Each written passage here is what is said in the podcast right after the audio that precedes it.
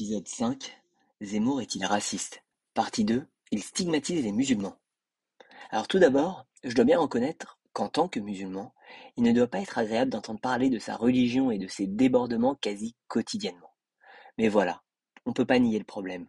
En faire abstraction est même dangereux.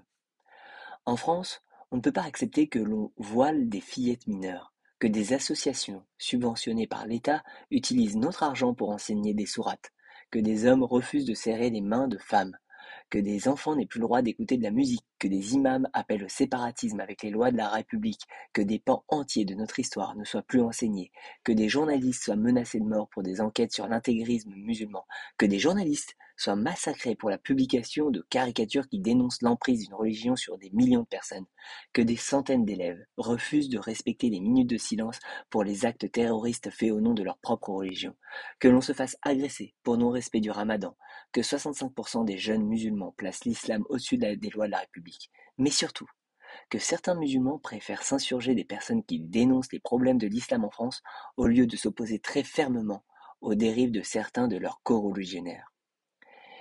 Faut bien comprendre que les musulmans français ont pour la plupart fui le dictat de leur pays d'origine précisément à cause de l'intégrisme de leur gouvernement. Certains fous de Dieu veulent une application rigoriste de cette religion ici en France. En étant solidaires de ces extrémistes, ou en leur cherchant des excuses, et en ne les dénonçant pas fermement, on met à mal la communauté nationale en remettant même en cause les principes de la laïcité qui font la spécificité et l'unité de la République française. Si Zemmour semble se focaliser sur cette problématique, c'est qu'il faut bien comprendre que c'est un problème connu, dénoncé à droite comme à gauche et depuis longtemps. En 2007 déjà, Sarkozy avait mis en place un ministère de l'intégration et l'identité nationale, preuve que le sujet était déjà brûlant. Mais force est de constater que malgré les beaux discours de Valls et même Macron, de l'ensemble des gouvernements successifs de tous bords, le phénomène ne s'est pas atténué, et au contraire, cela ne choque même plus qu'une adolescente soit menacée de mort par des milliers de fanatiques sur les réseaux sociaux, quitte à la priver d'une vie normale.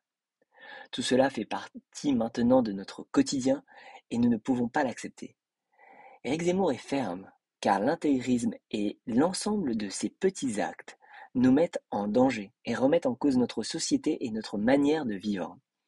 Si Zemmour a une audience si large, on parle ici de millions de téléspectateurs pour chacune de ses apparitions médiatiques, ce n'est pas que ses suiveurs sont tous des racistes, certainement pas, mais c'est bien parce qu'ils comprennent que la France est en danger et que ce discours de vérité est nécessaire pour faire changer les choses.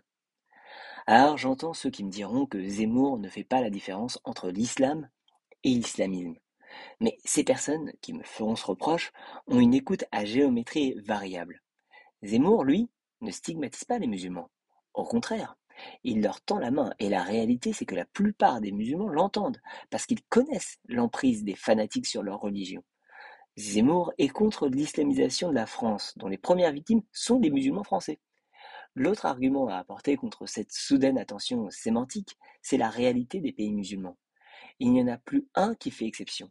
De la Malaisie au Bangladesh, de l'Iran à l'Arabie saoudite, de l'Algérie au Tchad, Là où l'islam est dominante, les islamistes sont à leur tête et imposent la charia en écrasant les autres civilisations. Les populations juives ou chrétiennes ou autres d'ailleurs sont discriminées et réduites à portions congrues. Alors, utilisons à bon escient le terme pas d'amalgame entre les musulmans français qui, eux, comprennent le discours de Zemmour et ceux qui s'échinent à mettre de l'importance dans des débats sémantiques au lieu de s'attaquer au cœur du problème. Faisons ce que de grands leaders du monde arabe ont un temps effectué. Combattons le rigorisme pour une société avec un réel vivre ensemble en France. Dans le prochain épisode, nous parlerons de Zemmour, celui qu'on essaye de placer à l'extrême droite.